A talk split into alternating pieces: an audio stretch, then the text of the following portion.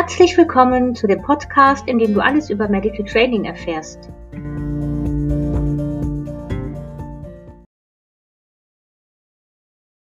Guten Morgen, liebe Nicole. Hallo Anja. Liebe Nicole, wie geht's dir? Gut geht's mir. Dir auch? ja, mir geht's auch gut. Wir hatten ja letzte Nacht, also wir nehmen ja jetzt Ende Juli, ne, Juni auf und wir hatten ja letzte Nacht hier so starke Unwetter, ne? Und da haben wir gerade schon ein bisschen drüber gesprochen. Also uns ist gar nichts passiert und so, aber wir hatten so ganz klein so ein bisschen beide mit Wasser zu tun, ne? Aber nichts. Mhm. genau. Okay, meine Liebe, heute treffen wir uns schon zur fünften Folge. Wahnsinn. Und mhm. es geht heute um den Kindtouch. Ja. Ähm, da freue ich mich schon drauf. Magst du damit loslegen? Was ist ein Kindtouch überhaupt? Hm, ja, Kindtouch oder Kindtarget, je nachdem, gibt ja, ja unterschiedliche Beschreibungen dafür. Ähm, ist, äh, der Hund legt sein Kinn ich sage jetzt mal salopp, irgendwo drauf, also legt es irgendwo ab und ähm, bleibt in dieser Position liegen. Wir haben ja schon am Anfang gesagt, ein Kooperationsverhalten wird auf Dauer gezeigt. Das mhm. heißt, es ist nicht so, dass der Hund mal kurz ablegt, ne, wie man bei, vielleicht beim Nasentouch kennt, dass der Hund mal kurz irgendwo dran tippt, sondern er legt sein Kinn auf und lässt es liegen. Und ähm, das nutzen wir dann wieder eben als ja, Kooperationssignal, Kooperationsverhalten. Das heißt, solange der Hund sein Kinn auflegt, können wir Manipulationen durchführen. Hebt er den Kopf hoch, hören wir auf. Also das ist so das Verhalten, was, der, was wir gerne hätten, dass der Hund darüber mit uns kommuniziert. Ja. ja. Und ähm, was mich da noch interessieren würde, also was macht der Rest vom Körper? Steht der, sitzt der oder kann der auch liegen oder ist das nicht entscheidend? Kann der Hund das dann frei wählen? Wie handhabst du das? Ähm, kann man für sich, sag mal, definieren oder überlegen, wie ich das gerne hätte. Ähm, Im Endeffekt geht es beim Kind-Target darum, dass der Hund den Kopf stillhält, dass ja. ich eventuell Dinge am Kopf machen kann beziehungsweise wenn der Kopf stillhält, dann ist auch so mehr oder weniger der Rest vom Körper in irgendeiner Form fixiert. Also dann kann der Hund jetzt zumindest nicht durch die Gegend laufen. Also er könnte eben sich hinsetzen oder hinlegen, je nachdem, wo er sein Kinn auflegt. Sitzen geht noch ganz gut, aus dem Stehen liegen, dann muss das Ganze natürlich nach unten rutschen dann hängt das da so ein bisschen ja. komisch. Aber ähm, er kann also nicht sich zum Beispiel umdrehen oder irgend sowas. Also ähnlich wie beim Bodentarget auch, kann ich natürlich über das Kind-Target den Hund irgendwo positionieren. Aber der Vorteil dabei ist eben auch noch, oder eine, eine etwas andere als langsam etwas anders als beim Bodentarget ist, dass der Hund den Kopf eben auch stillhält, was wir beim Bodentarget ja nicht haben. Und ähm, die Position kann er wählen, ähm, prinzipiell wie er möchte. Also das hat ja keine Auswirkungen in dem Sinne auf das Kind-Target. Ähm, und dann kann ich mir überlegen, wie will ich das handhaben, ähm, weil es kommt immer so auf die Aufgabe an. Wenn ich zum Beispiel, ich nehme mal das Beispiel Fiebermessen oder Blutentnahme am Hinterbein. Äh, wenn der Hund gelernt hat, er darf sich, während er das Kind vorne auflegt, auch hinten hinsetzen, wenn er möchte, kann das ein bisschen problematisch werden. Deswegen, ähm, ja, entweder muss man sich im Vorfeld überlegen, wie will ich das aufbauen, wofür will ich es nutzen, mhm. oder ich muss dann für solche Verhalten ein anderes Target nehmen. Also nicht eben ein Kind-Target, weil ich sage, okay, manchmal setzt der Hund sich auch hin und das passt dann nicht. Ich habe das mit meinen Hunden so trainiert, dass die die Position, die sie am Anfang halten oder haben, halten sollen.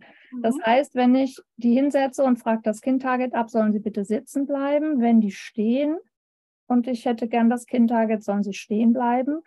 Und man kann das auch in, also in Brustlage zumindest machen. In Seitenlage, dann ist ja eh wieder anders.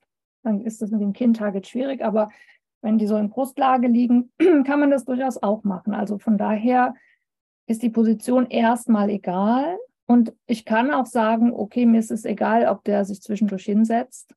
Dann muss ich das halt nur mit einbeziehen in die Aufgabe, die ich nachher dann eben damit mehr erarbeiten will.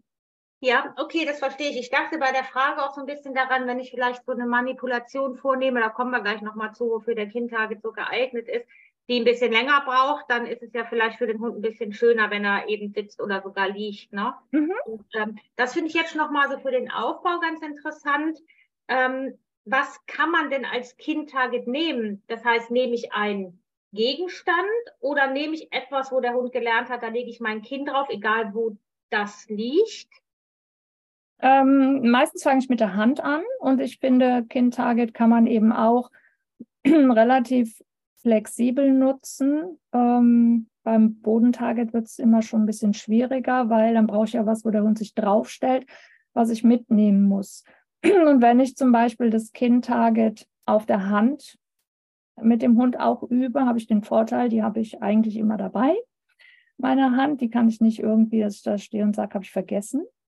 Ich kann dem Hund beibringen, ähm, überall da, wo ich hinzeige, praktisch, legst du bitte dein Kinn auf, also wie so ein, ähm, äh, ja, ein Nasentouch oder sowas, kann man ja auch sagen, touch das bitte an, was ich dir vorhalte. So kann ich dem Hund zum Beispiel auch beibringen, leg dein Kinn, äh, wenn ich auf den Stuhl tippe, auf den Stuhl oder leg dein Kinn auf die Parkbank oder irgendwas in der Richtung. Blindenhunde machen das ja oft auch zur Anzeige, dass die zum Beispiel auf alle möglichen Sitzgelegenheiten ihr Kinn auflegen. Mhm. Und das hat den Nachteil, ich muss natürlich das Ganze generalisieren und verschiedene Gegenstände trainieren oder muss das auf Wort trainieren. Wenn ich es mir ein bisschen einfacher machen will, dann nehme ich ihm einen Gegenstand und ich nehme da halt gern den Waschlappen, weil äh, ich könnte auch irgendein Tuch nehmen oder ein Spülschwämmchen oder irgendwas. Also ich nehme halt gern was, was ein bisschen weicher ist, damit es für den Hund auch angenehm ist, da länger drauf zu liegen. Wenn ich aber nur ein Tuch auf meine Hand lege und ich habe einen Hund, der mit Elan angelaufen kommt, dann kann es mir passieren, dass es den runterfällt oder ich muss es balancieren. Mhm. Und der Waschlappen hat halt den Vorteil, steckt meine Hand da rein und er kann mir nicht runterfallen. Das heißt, das ist mehr so eine Managementgeschichte. Ähm, ich muss mich nicht darum kümmern, das auch noch zu balancieren. Ich könnte auch einen Handschuh anziehen oder sowas. Und dann kann ich nachher diesen Waschlappen irgendwo hinlegen, zum Beispiel auf den Stuhl oder auf die Bank oder auf den Sessel oder sonst irgendwas. Und der Hund hat im Endeffekt gelernt, sein Kinn auf den Waschlappen zu legen, äh, egal wo dieser Waschlappen liegt. Mhm.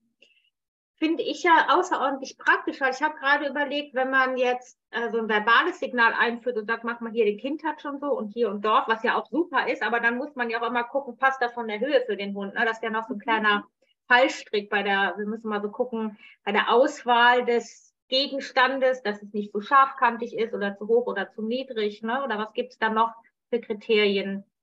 Also ja, meistens hat es also einmal mit der Beschaffenheit zu tun, natürlich, wenn es unangenehm ist. Also ich sag mal, wenn die Oberfläche glatt ist und es nicht so lange dauert, dann ist ein harter Gegenstand jetzt auch nicht schlimm. Sollte halt nicht irgendwie eine Kante sein. Oder wenn man jetzt so eine Kiste umdreht oder so, die haben ja manchmal so eine Fußkante praktisch, ne? Ja. dass der Rand so aufsteht. Und das ist mit Sicherheit für die Hunde nicht so angenehm, weil hier unten ist ja auch direkt der Knochen, der Kiefer. äh, deswegen polstert der Waschlappen auf jeden Fall schon mal ab oder was auch immer ich da hinlege. Ähm, und von der Höhe her finde ich immer, sollte der Gegenstand, wenn ich es eben nicht mit der Hand mache, da kann ich das ja variieren, aber der Gegenstand sollte in der Regel so sein, dass der praktisch die Wirbelsäule gerade ist. Also ich sage mal, die Nase in der Verlängerung von der Wirbelsäule von der Höhe her liegt. Der Hund sollte nicht zu tief auflegen müssen und auch nicht zu hoch. Es gibt aber natürlich Ausnahmen. Manche Hunde, also ich hatte schon Windhunde, die tragen den Kopf ja eh sehr hoch. Für die ist es meistens angenehmer, wenn man es ein bisschen höher ablegt. Aber so standardmäßig kann man sagen, wenn man von der Seite guckt, und die Wirbelsäule mit, der, mit dem Kopf und der Nase ist eine Linie, mhm. dann ist es für die meisten Hunde auf Dauer am angenehmsten, da länger stehen zu bleiben mit. Das finde ich äh, gut erklärt. Das kann man sich ja wirklich gut vorstellen, ne? dass man sich einfach eine gerade Linie vorstellt. Das ist super. Aber da war ich am Anfang auch sehr unsicher und ich bin nämlich zum Beispiel auch genau in die Falle getappt mit der scharfen Kante. Ich hatte mal so einen Eimer für den, für den Oliver und den habe ich halt nicht umgedreht, sodass der Deckel oben war und dann mhm. war da auch die scharfe Kante. Ja, genau. Okay, ähm, für welche Manipulation ist der Kindtouch denn geeignet? Prinzipiell für, ich sag mal, fast alles, mhm. ähm, weil ich ja eben den Hund so positionieren kann, wie ich möchte. Der kann stehen, der kann sitzen, der kann liegen. Ähm, und der, ich, erstmal kriege ich den Hund dadurch ähm, statisch, was ja beim Medical Training erstmal wichtig ist, dass ich dem Hund nicht nachlaufen muss, in Anführungszeichen, ja. Also dass er auch eine Aufgabe hat und sagt, okay, ich bleibe hier stehen. Das hatten wir ja schon mal. Ne? Bleib ja. mal gerade stehen, ist halt ein bisschen schwierig. Ähm, aber noch mm, ein größeres Einsatzgebiet sind alle Manipulationen am Kopf, weil ich eben auch dadurch den Kopf still habe. Wenn der Hund gelernt hat, ähm, Kinn aufzulegen, auch wenn ich irgendwas am Kopf mache, dann kann ich mir bestimmte Sachen gut angucken. Ich könnte eine Zecke wegmachen, ich kann Augentropfen reinmachen, ich kann mir die Ohren angucken. Bedingt kann ich mir auch die Zähne angucken. Da wird es ab einem gewissen Grad ein bisschen schwierig, weil der Hund ja den Kiefer geschlossen hat. Also ich kann mir die Schleimhäute angucken, ich kann mir die meisten Zähne mal so grob angucken, ist da Zahnstein oder sowas. Ich kann auch bedingt ein bisschen putzen, aber an die unteren komme ich halt nicht zum Beispiel so gut dran, weil das ja so ein bisschen überlappt. Aber ähm, eigentlich geht da schon sehr viel. Und natürlich alles, was hier unten ist, wo der Hund dann aufliegt, das geht dann wieder nicht. Oder alles, was ganz nah an der Brust hier vorne in dem Bereich ist, ähm, weil der Hund ja sein, zumindest mal, wenn ich den Hund auf meine Hand ablegen lasse, dann habe ich auch nur eine Hand frei, dann kann ich das variieren, da habe ich mehr Platz. Ja. Sobald er aber auf einem Gegenstand ablegt, liegt, steht er ja zum Beispiel vorne an dem Stuhl relativ nah dran und dann komme ich da nicht gut hin. Mhm. Ähm, aber ansonsten ist das Kind-Target eigentlich fast das, was das meiste, meiste Einsatzgebiet Gebiete hat, würde ich sagen. Ja, was ich beim Kind-Target, was ich jetzt in meiner eigenen Praxis festgestellt habe, äh, also in meiner Praxis mit meinem Hund, ähm, es ist für mich schwierig, wenn ich halt hinten manipulieren will. Letztens musste ich mir am, am, äh, an der Route was anschauen und dann äh, kriege ich oft nicht mit, ob er das Kind zum Beispiel anhebt oder nicht. Ja, ja. Ähm, aber dafür hatte ich mir jetzt zum Beispiel überlegt, dass ich das einfach vor dem Spiegel dann mache. Dann brauche ich nur in den Spiegel gucken, dann muss ich nicht so komisch um den Hund rumgucken. Genau, das kann ein Nachteil sein, weil wenn ich mich wirklich auf hinten konzentriere und auch da hingucke, kriege ich nicht mit. Ist mir auch schon passiert, dass der Hund dann vorne den Kopf hochhebt und ich bin da voll konzentriert und auf einmal gucke ich rum und denke, oh, wie lange ist der Kopf jetzt schon oben? Das ja. kann schon passieren und da kann man sich halt ein bisschen helfen, indem man vielleicht eben den Spiegel so positioniert, dass man das aus dem Augenwinkel um die Ecke sehen kann ähm, das kann schon helfen. Oder äh, man nimmt halt da dann irgendwas anderes, ein anderes genau. äh, Target. Ja. Genau. ja. Weil sonst macht man sich so ein bisschen das Prinzip wieder kaputt. Wenn man schon über Kooperationsverhalten arbeitet, dann sollte es auch für den Hund so eindeutig sein, dass es, dass es, ähm, ja, dass man die Regel einhält, wenn du runtergehst, höre ich auf. Auf jeden Fall, ja. Sonst ist ja der, der Sinn, also der Vertrag zwischen Mensch und Hund ja quasi nichtig. Und ähm, das wäre ja wirklich schade. Dann hat man sich, das ganze Vertrauen macht man sich dann ja wieder kaputt, was man aufgebaut hat. Ne? Mhm. Okay. Ähm, was für ein, also ich versuche ja immer so ein bisschen rauszuarbeiten, was für einen Vorteil jetzt dieses spezielle Kooperationssignal, was wir vorstellen, für den Hund und auch für den Mensch hat. Ähm, was bietet denn der Kind-Target? Bietet der andere Vorteile für den Hund als zum Beispiel im Boden oder ähm, ein Target in der Seitenlage, da kommen wir dann ähm, in der nächsten Folge noch drauf. Oder ist das für den Hund relativ egal, welches Target er oder welches Verhalten er zeigt bei Manipulationen? Hm, für den Hund würde ich sagen, das hat sogar ein bisschen was mit Vorlieben zu tun. Für den Menschen hat es einen Vorteil. Ähm, ich finde, das ist viel sensibler also ich sehe viel schneller, wenn der Hund überfordert ist. Äh, mal angenommen, ich gucke mir das Fell an irgendeiner Stelle an, bis der Hund vom Bodentarget runtergeht, muss ich, würde ich jetzt mal behaupten, mehr ähm, unangenehme Dinge tun, als dass er mal den Kopf hebt. Mhm. Also für mich ist das Kind-Target viel feiner in der Anzeige.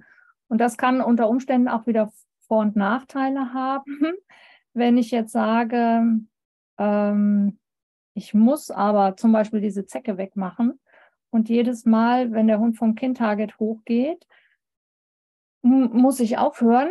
Ähm, fürs Training ist das super. Ähm, man muss immer ja so ein bisschen, da kommen wir irgendwann auch mal noch zu unterscheiden, äh, Training und ich muss aber jetzt wirklich was machen. Mhm. Also nicht, dass ich jetzt sage, äh, da ist es egal, aber der Mensch wird nervös, wenn er irgendwie, ich sag mal, nicht weiterkommt, weil der Hund ständig sagt, nein, geht nicht. Aber ähm, gerade um wirklich, also es ist ein schönes Barometer, äh, was relativ fein ist und schnell anzeigt, wenn ich ein bisschen zu viel mache. Okay. Und von ja. daher finde ich fürs Training, äh, je nachdem, was ich mache, ist das super. Mhm. Okay. Und ich hatte mir noch den Vorteil aufgeschrieben, dass man, wenn man zum Beispiel mit einem Waschlappen arbeitet, dass man den ja wirklich einfach wirklich immer dabei haben kann, wenn man es zum Beispiel generalisieren will. Ne? Genau. Oder wenn man halt mit dem Hund auch geübt hat, Waschlappen und auch auf der Hand, die habe ich eben auch immer dabei. Ja. Das ist so ein bisschen der Vorteil. Ja, also es sind hauptsächlich Vorteile auf Seiten des Menschen, würde ich jetzt sagen. Mhm. Und beim Hund, ähm, ja, kommt es wie gesagt darauf an. Ich habe schon den Eindruck, dass sie das oft gerne zeigen. Also dieses Kinn ablegen, ich merke das zumindest auch beim Aaron, wenn ich den schere. Ich mache manche Teile ohne Kinn-Target, also dann steht er irgendwie auf einem Bodentarget und manche mache ich mit. Und wenn es eine schwierige Stelle ist, dann habe ich manchmal den Eindruck, dann kommt er so und sagt, könnte ich nicht mein Kind irgendwo auflegen? Ähm, es ist vielleicht für die nochmal ein bisschen bewusster, dass sie eine Aufgabe haben, als nur mit den Füßen irgendwo draufstehen, okay. wenn sie den Kopf irgendwo auflegen. Ja. Ne? Und oft legen die ja auch den Kopf auf, wenn sie so betteln und Aufmerksamkeit wollen. Also ne, ja. ich glaube, da kommt noch mehr so ein Wohlfühlcharakter mit rein. Und ähm, wie gesagt, es ist eine bewusstere Handlung, die sie machen, als mit den Füßen irgendwo draufstehen. Ja, das stimmt. Das ist, ähm, ja. Daher gibt ihnen das vielleicht ein bisschen mehr Sicherheit, aber das ist jetzt nur Spekulation, weil ich kann die Hunde ja nicht fragen. Ja, ja. Ja, aber ist doch super. Da haben wir doch schon einiges zusammengetragen. Ähm, Hast du Lust, eine kurze Erklärung für den Aufbau zu geben? Also ich mhm. natürlich, ich sage bewusst kurz und sehr ja. allgemein gehalten, weil bei mhm. allem, was wir hier sagen, es ist ja immer eine sehr individuelle Geschichte. Und ähm, wenn ihr natürlich eine, eine, ausführliche Erklärung haben wollt, dann wendet euch gern wirklich an die Nicole und dann gibt es eine ganz individuelle Erklärung für euer, also für euch und euren Hund. Okay, Nicole, wenn du magst. Mhm. Also im Endeffekt ist es wieder ähnlich wie ähm, oder die, die Variante, die am schnellsten bei den meisten Hunden zum Ziel führt, sagen wir mal so, mhm. ähm, ist wieder übers Locken. Äh, das heißt, der erste Schritt ist, dass ich den Hund im Prinzip, ich halte zum Beispiel die Hand oder die Hand in den Waschlappen, halte ich hin. Ich fange gerne mit der Hand an. Auf dem Gegenstand ist es, wenn man da direkt arbeitet, ein bisschen schwierig. Das mache ich manchmal, aber in der Regel, wie gesagt, die Hand oder die Hand direkt in den Waschlappen drin. Und dann locke ich den Hund erstmal auf das ähm, Target drauf und fütter ihn da. Ich habe dann mehrere Futterstückchen in der Hand und er wird praktisch da drauf. Also ich halte den Waschlappen hin und ein Hund, der das nicht kennt, der wird da vielleicht mal dran schnuppern, aber nie neben sein Kind drauflegen.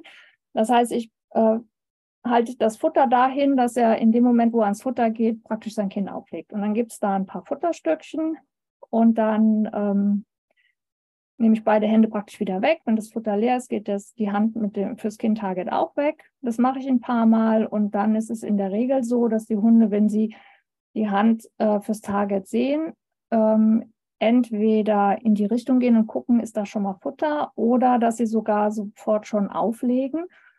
Und dann kann ich das im Endeffekt belohnen. Das heißt, in dem Moment, wo der Hund seine Bewegung in Richtung Waschlappen oder auf den Waschlappen drauf macht, gibt es ein Lobwort und dann gibt es Futter. Mhm. Und ähm, da hat man eben auch noch nicht so schön wie auf dem Bodentarget, aber zumindest ansatzweise die Möglichkeit, den Hund so ein bisschen festzufüttern. Klar, durchs Kauen geht er immer wieder ein bisschen hoch. Ähm, aber es geht schon, weil ich im Gegensatz zum Nasentarget, wenn der Hund seine Nase irgendwo dran drückt, dann ist die Schnauze blockiert. Da kann ich keinen Hund festfüttern, aber auf dem Kindtarget geht es schon noch so ein bisschen. Bis auf die Tatsache, wie gesagt, durchs Kauen geht er ein bisschen hoch. Und danach wird die Zeit ausgedehnt und dann fange ich wieder an mit positiver Ablenkung. Also kannst du auch liegen bleiben, wenn Futter oder Spielzeug sich bewegt. Und danach kommt dann die Manipulation. Beziehungsweise, wenn ich es auf der Hand angefangen habe, gehe ich dann auf den Gegenstand irgendwann noch. Okay. Ähm, Nochmal ganz kurz, weil ähm, das fällt schon so ein bisschen in die Kategorie, was kann schiefgehen beim Aufbau und beim Training was mir oft bei Kunden auffällt, wenn ich zum Beispiel nicht gut erkläre und wenn ich sage, halte die Hand vor deinem Hund, also ich mache das jetzt vor und äh, man kann die Folge auch auf YouTube gucken, also dann könnt ihr euch das anschauen. Wir können allerdings auch mal überlegen, Nicole, wenn wir so Sachen vorführen mit unseren Händen, können wir auch ähm, den Podcast als Videofolge veröffentlichen. Ne, können wir nachher nochmal überlegen. Ähm, dass man dann guckt, dass man die Hand quasi so quer vor der Hundenase hat. Ne? Mhm. Also, weil so ist es halt ja irgendwie unbequem, weil dann kann ich nicht mehr richtig füttern und dass der Hund halt quasi so quer zur Hand kommt.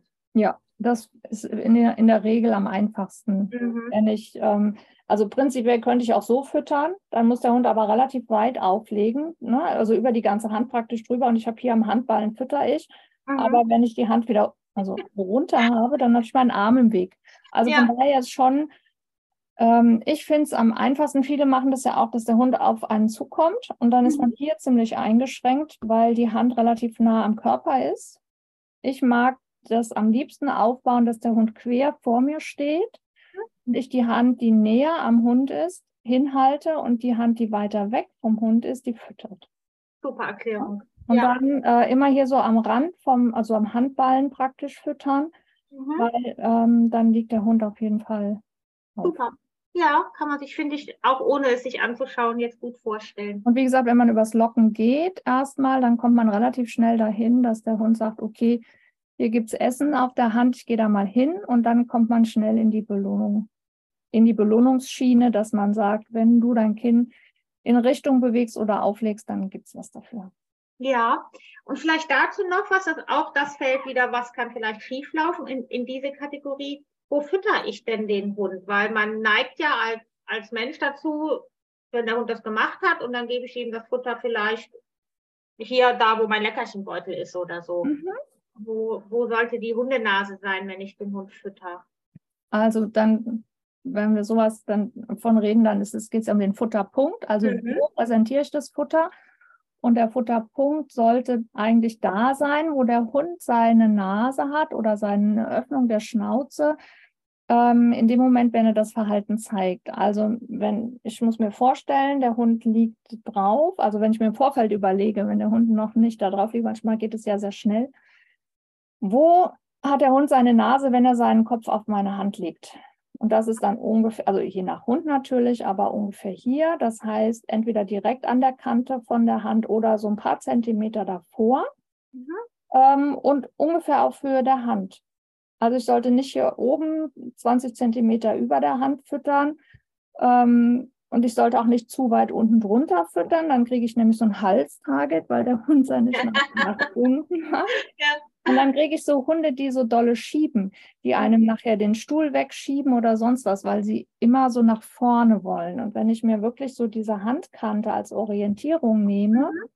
ähm, dann legt der Hund auch schön äh, mittig auf, beziehungsweise nicht zu weit drüber und nicht zu weit, äh, zu wenig drüber. Ja, okay. Ich denke, das äh, kann man sich gut vorstellen und ist ja auch wirklich wichtig, damit der Hund nachher weiß, in welcher Position ähm, wir ihn haben möchten. Super, ich danke dir. Ja, und dann ja. kann man vielleicht noch äh, gucken, weil das hat auch mit dem Futterpunkt zu tun, weil viele dann ja eben auch ähm, da füttern, wo sie herkommen, praktisch, also von sich aus. Wenn der Hund jetzt quer vor mir äh, ja. steht und ich füttere ähm, auf meiner Seite, dann kriege ich nachher einen Hund, der eben schief drauf liegt und immer mich anguckt machen die Hunde in der Regel sowieso, weil ja wir das Futter auch haben und sie die Erwartungshaltung haben, dass jetzt was kommt. Also von daher wirklich ganz bewusst so, dass der Hund gerade ausguckt, also nicht auf mich zuguckt, sondern in Verlängerung der Wirbelsäule geradeaus, dass der Hund wirklich gerade steht. Mhm. Ähm, dann kann ich nämlich dieses Kooperationsverhalten nachher auch am sinnvollsten nutzen, als wenn der Hund irgendwie den Kopf immer schief ablegt. Ja, okay. Ähm, hast du eigentlich zum Kooperationssignal King Touch oder ähm, hast du da auch schon ein Video auf deinem Kanal? Ähm, glaube jetzt gerade noch nicht. Also irgendwo habe ich eins, aber ich kann auf jeden Fall noch eins draufsetzen. Genau, also kommt ja noch. Da sind ja eben ähm, kommen ja immer wieder neue Videos drauf. Ja. Und ähm, also ich habe ein Kin-Target in Anwendung. Ähm, da habe ich dem Aaron die Augen freigeschnitten. Das mhm. sieht man auf jeden Fall schon. Also es ist nicht, wie es aufgebaut ist, aber ähm, eben, wie man es nachher nutzen kann. Das ist auf jeden Fall schon drauf. Ja. Super. Ja, das ist doch schon mal richtig gut. Sollen wir noch zum letzten Punkt kommen? Und das wäre der Punkt, was kann schiefgehen? Wir haben ja schon viele ähm, Aspekte angesprochen. Hast du noch irgendwas, worauf man achten sollte, dass vielleicht das nicht passiert? Und das ist die falsche Formulierung, aber ja. ja. genau. ähm, ja, höchstens die Frage ist immer, wenn der Hund eben nicht richtig ablegt, woran kann das liegen? Mhm. Ähm, vielleicht jetzt gerade auch um diese Jahreszeit ist nicht unbedingt das ja. die beste Jahreszeit, um ein Kind-Target lange zu zeigen. Also die Hunde können mit Sicherheit mal kurz auflegen, aber ähm, wenn die Hunde hecheln, können die nicht richtig auflegen, beziehungsweise wenn die das Kind-Target zeigen, haben die die Schnauze geschlossen. Mhm. Und manche hören dann auf zu hecheln und das ist, wird denen dann unangenehm und die brechen deswegen das Kooperationsverhalten ab. Also gerade wenn es sehr warm ist, sollte man sich überlegen, ob das geeignet ist. Also um die Jahreszeit mache ich zum Beispiel auch, wie gesagt, ich nutze es gerne beim Aaron, beim Scheren oder sonst irgendwie äh, Details am Auge freischneiden oder sowas. Das ist ja auf dem Video zum Beispiel mhm. drauf. Und wenn der sehr stark hechelt, dann können wir entweder nur ganz kurze Einheiten machen. Der schafft das dann schon mal, aber dann sagt er, ach, ist mir zu warm, muss mal aufhören. Und dann ist es zum einen schwierig zu beurteilen, hat es jetzt mit meinem Training oder mit meiner Manipulation zu tun oder liegt es nur daran, dass es zu warm ist. Und ich finde es halt dann auch ein bisschen, naja, fast unfair, dem Hund zu sagen, du musst aber jetzt dein Kind auflegen, wenn ihm eigentlich zu warm ist. Und das ist ja die Art, wie sie schwitzen. Die haben ja sonst nicht viel, bis auf die Pfoten. Ähm, von daher würde ich, gerade wenn es sehr heiß ist und die Hunde hecheln, äh, ein anderes Kooperationsverhalten wählen. Das okay. wäre vielleicht noch zu sagen. Ja. ja. den Rest haben wir ja schon erwähnt mit genau. ähm, läuft schief an, die Plattform ist zu unbequem ne, mhm. oder zu scharfkantig. Ja, okay, super. Ich glaube, wir haben ja? das Kind oder besser genau. gesagt, du hast äh, das Kooperationsverhalten super erklärt. Fällt dir noch was ein, was wir vergessen haben zum Schluss? Nö, gerade nicht. Okay. Sollte irgendjemand noch was fehlen, meldet euch wie immer. Dann genau. können wir das entweder noch nachreichen in einer anderen Folge oder in den Kommentaren irgendwie beantworten oder wie auch immer. Auf jeden Fall. Wir wollen ja noch ganz viele Podcast-Folgen produzieren und genau. uns über Medical Trading unterhalten. Magst du die nächste Folge schon mal anteasern, weil da kommt nämlich ein super schönes Kooperationsverhalten. Ja, wenn wir uns mit der Seitenlage beschäftigen, die eben auch sehr vielseitig genutzt werden kann und für einige Leute eine Herausforderung ist. Also ich finde immer, da gibt es so die meisten Herausforderungen des, bei dem Aufbau, sagen wir mal so, mhm.